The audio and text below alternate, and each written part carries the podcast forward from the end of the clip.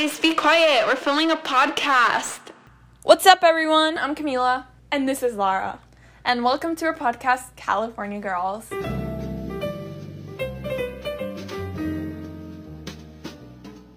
We wanted to thank everyone for voting and giving us all your support. We received some very nice feedback from our classmates. And we also wanted to thank our friends from California also for their support and constructive criticism. And lastly, we're going to give a huge shout out to my friend Aru, who designed the cover art, which will hopefully be up by the time you guys are listening to this. Anyways, today's episode, we wanted to cover weather and just contrast between Nicaragua and California. We thought of weather because we're currently going through a heat wave. It's very nice. Um, sure, it's not very nice as you. I don't know if you've seen the news. California has gone through two very big heat waves. And also, the heat waves, there's also been fires. One specifically caused by a baby gender reveal oh that this lady decided to have her little gender reveal with fireworks. Fireworks are illegal here too, just saying. And they're making her pay though for all the. I think it's like seven seven thousand acres that it's burnt Yeah, it's because of her fireworks. Yeah, guys, don't do fireworks in the forest. Yeah, that's Just just, an no. Anyways, we wanted to talk about our first experience.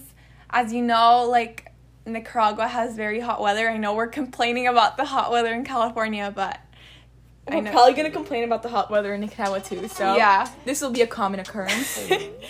yeah, the weather in Nicaragua is hot. yeah, but at least there's rain.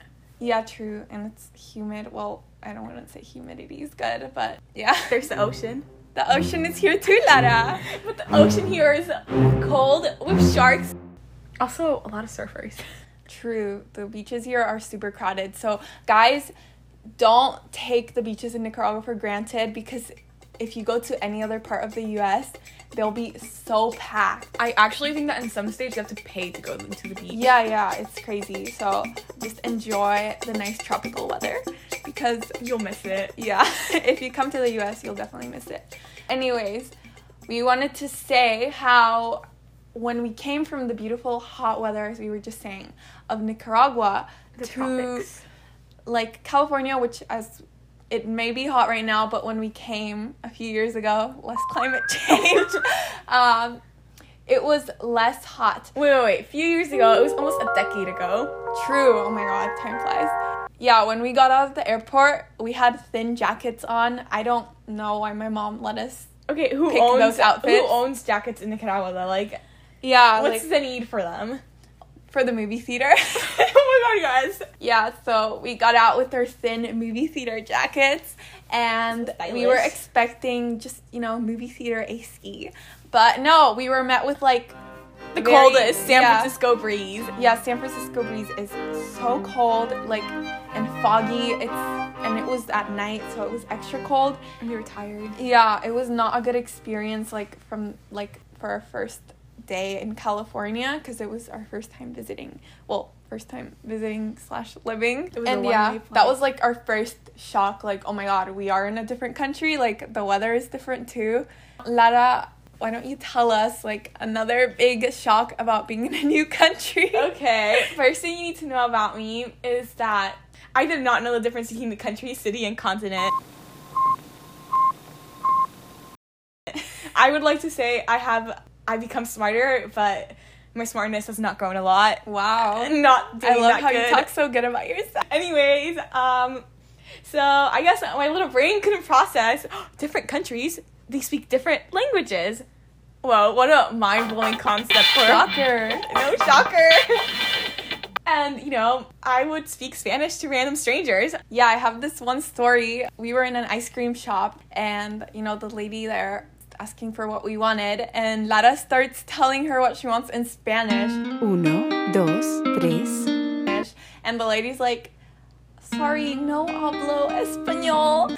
And Lara's like continuing to speak to her, and my parents had to like step in and be like, Lara, we don't speak Spanish to random people unless you know they speak Spanish. You know, on the plus side, at least she didn't say "Yo no hablo Mexican.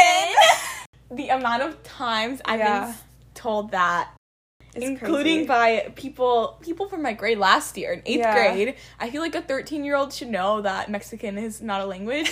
I don't know. Just putting that out there, might I know it might be really out there. shows a lot about the educational system here.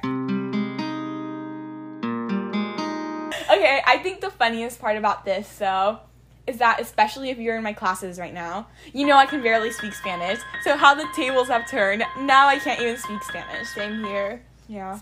As you can see, we're doing our podcast in English. Yeah. I think that says a lot. I don't think you'd understand our Spanish. Yeah, it's a Spanglish, I would say. Um, anyways, that's two of the biggest contrasts. Well, not the biggest, but our initial contrast, like weather and language, obviously. And obviously. countries. Yeah, just a different, a whole different country. If you've come to the U.S., you'd know. I think very- everyone knows that the US is a different country.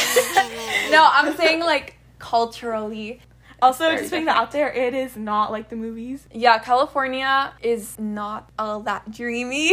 at all. We should talk about that in another episode. Ooh, when we went to LA. Well, let's leave that for another episode. Okay. So we'll see you guys in a few weeks.